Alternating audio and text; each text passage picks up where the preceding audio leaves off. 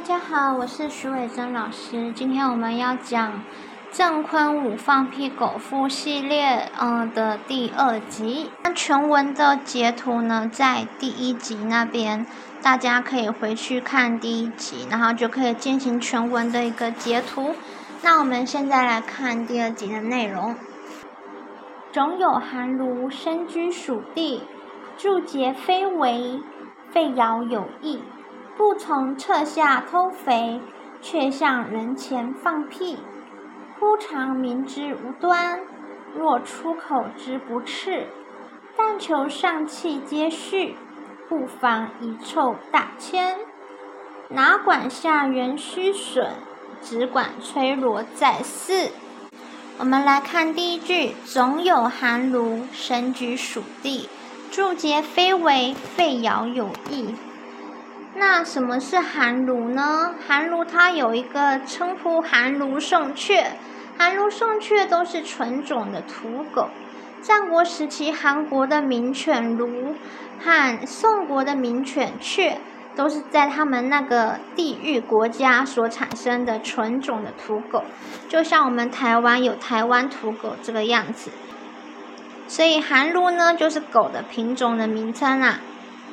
身居蜀地，那为什么特别狗要身居蜀地呢？这边有一些就是成语相关的成语，蜀犬吠日。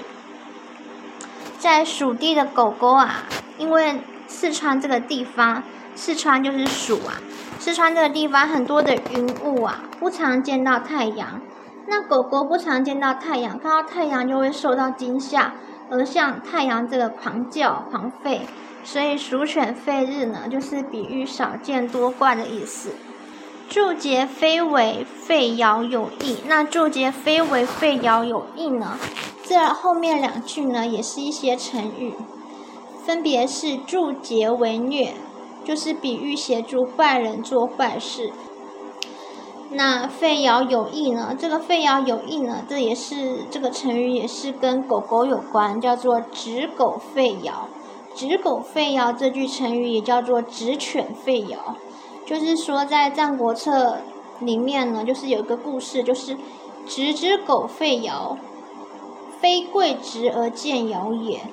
狗故吠，非其主也。那这个直呢，它是一个历史上一个很有名的小偷，它是代表反派的一个角色。那这个尧呢，他就是上古时期很英明的这个君王啊。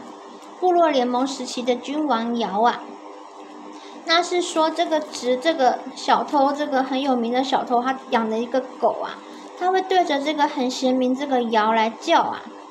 那并不是因为这个直比较伟大，然后这个尧比较下贱，不是这样子的关系，而是因为这个狗会对着不是它主人的人叫，不管它是贤能的人还是不贤能的人。所以这个“指犬吠谣”“指狗吠谣”就是意思是各为其主，一比喻党务忌贤。党务忌贤的意思就是说呢，小人们会成群结党，然后一起厌恶，然后讨厌贤能的人这样子。所以这短短的一句话，它其实是有两种骂人的意思，一个就是说你少见多怪，因为“鼠犬吠日”是少见多怪的意思。那另外一个意思就是说，狗就是帮着狗主人乱叫的，就是不分是非对错的乱叫，就是有这两层的讽刺的含义哦。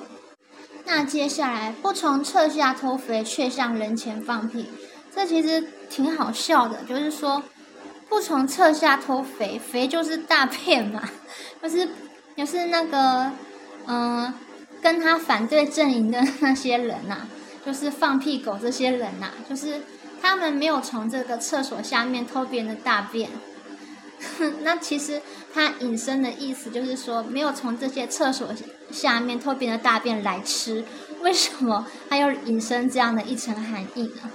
因为他后面写却向人前放屁，因为前进有后出嘛，所以这个偷肥他不单单只偷大便，他只偷大便来吃。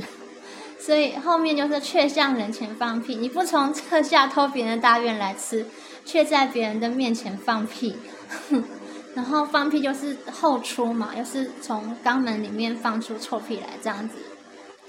忽肠鸣之无端，就是忽然这个肠子，因为我们的肠在蠕动，在在叫的时候就叫肠鸣嘛。肠鸣之无端，就是没有理由的，就是肠的蠕动。那代表什么？就是代表说要放屁了。若出口之不赤，若出口之不赤，就是说前面是代表放屁，然后后面是代表说话。那这代表说那个人说话就像放屁一样，所以是放屁狗嘛。但求上气皆续，不妨遗臭大千。就是但求上气皆续，这个上气呢，就是这其实挺好笑的。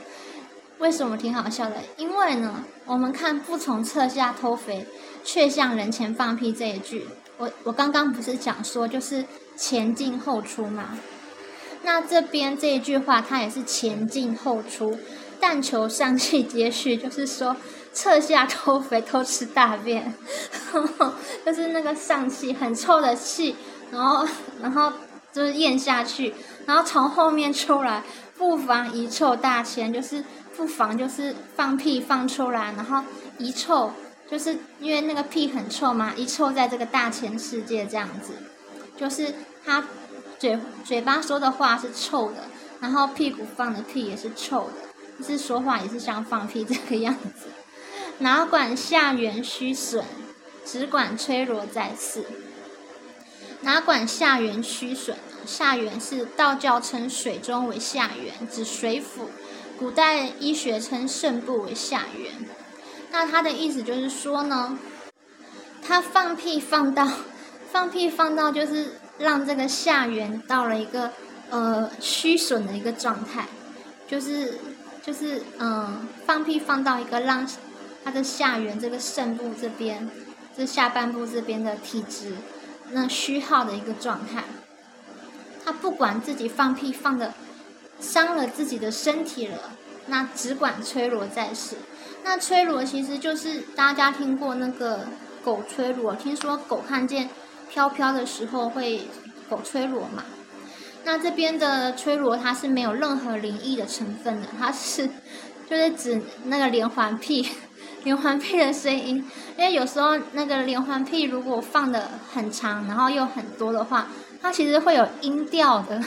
那个音调就是就是屁它产生制衡的音调，他就把这个音调比喻成这个狗吹锣的样子，狗吹锣的声音。然后再四，那再四是什么意思？因为以前以三的这个数字为多为大，那再四又比再三再多了一，就是说数量更多了，就是代表说他不管他的身体因为放屁而有任何的亏损。就是已经亏损的很严重了，他还是不管，他还是一直一直的继续放着连环的屁啊，就这这真的是挺好笑的。那我们来补充一个故事，就是八风吹不动，一屁打过江的这个故事，这跟苏东坡有关。然后这个这个出处其实很多地方都可以看到，那就找一个出处了，就是《星云大师全集》这边。宋朝的大学士苏东坡曾经在江北瓜州这个地方做官，他和江南金山寺的佛印啊，就是成为非常要好的朋友啊。尽管有长江相隔这一生一性，仍然常相往还。应该说这一生一世吧，一生一世，嗯，也很好。有一次呢，苏东坡自觉修持到了很有进步的一个境界哦，他就做了一首诗词，就命这个书童坐船到江南去送给佛印禅师来印证一下他的修持的境界啊。那这个诗的内容是什么呢？起手天中天，毫光照大千，八风吹不动，端坐紫金莲。那其实看这首诗呢，它应该就是一个在入定的一个状态啊。起手呢，就是一种俯首至地，就是跪地这个拜佛的一个敬礼啊。那天中天就是天上还有天，天中还有天，代表他已经看到一种嗯不凡的一个境界。那我们普通人看不到这种境界的话，我们也无法去解释。苏轼他看到天中天是怎样的？毫光照大千，这个毫光就是在我们的眉心的那里散发出来的一一种光。那这个这个光呢，它是就是第三只眼散发出来的光。然后这个光就是相传你开了这个第三只眼的话呢，你就可以看到这个大千世界的一个真相。然后你的这个散发出来的光也可以照亮这个大千世界的众生，这个样子。那八风吹不动，八风吹不动的话呢，这个在后面会解释。端坐紫金莲，它就是端坐在一个紫色、紫色加金色的这个莲花的上面，看起来就很庄严，很像是已经很高的境界了，有没有？就感觉很很棒棒，很棒的感觉。然后这边星云法师他的翻译是说，我现在在礼佛啊拜佛的时候呢，我在顶礼天中之天、圣中之圣的释迦牟尼佛，觉得佛光普照到我，现在已经不再被八风所影响了。那为什么提到释迦牟尼佛？释迦牟尼佛是本师嘛，他在那个菩提树下正道的时候，他也是毫光照大千这样一个状态。他还说：“奇哉，奇哉！众生皆有佛性。”就是用他的那个第三只眼，第三只眼，它也是有个境界的，像是有人眼呐、天眼呐、法眼呐、佛眼呐，就是不同的境界这样子。所以呢，就是舒适的境界，当然跟释迦牟尼佛的这个境界是不太可能一样啦。对，不太可能一样，因为释迦牟尼佛已经证到了，就是成为佛佛论嘛。那舒适他。在当时是一个居士嘛，而且呢，后面你就可以知道了。我们来看下面，所谓八风呢，是生活中遇到的八种境界，即称、讥、毁、誉、利、衰、苦、乐。那称当然是称赞，讥就是讥讽啊，讥嘲；毁呢就是毁谤，那誉就是名誉，利呢就是利益、利禄。那衰呢是衰落，就是其实就是由盛转衰，就是衰落不看好之类的，或者是它本身就是嗯生命力不强的之类的。苦呢当然就是人生很苦嘛，乐就是快乐，这就是八风嘛。那书童把这一首诗交给佛印了，那佛印看了以后呢，一句话都没有说，就是在上面写了两个字，叫书童原信带回。那基于我们。这一集讲的内容，你也可以知道这两个字是哪两个字了。那东坡原本还指望佛印禅师可以称赞他的这个修行的境界啊，那急忙自书童手上取回诗文一看，佛印在文上批了“放屁”两个字。当下苏东坡大怒，那就赶快那个命令他的书童准备船，然后要过河找佛印理论一番。然后船快到金山寺的时候，远远就看见佛印禅师早在江边等候苏东坡了。那苏东坡看到禅师，就气呼呼地说：“你是我的至交道友哎，我的诗，我的修行，你不赞赏也罢了，怎么可以骂人呢？”禅师就若无其事地说：“我骂你什么呀？”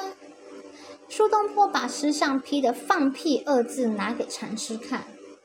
禅师就哈哈大笑说：“哦哦哦，哦，你不是说自己已经八风吹不动了吗？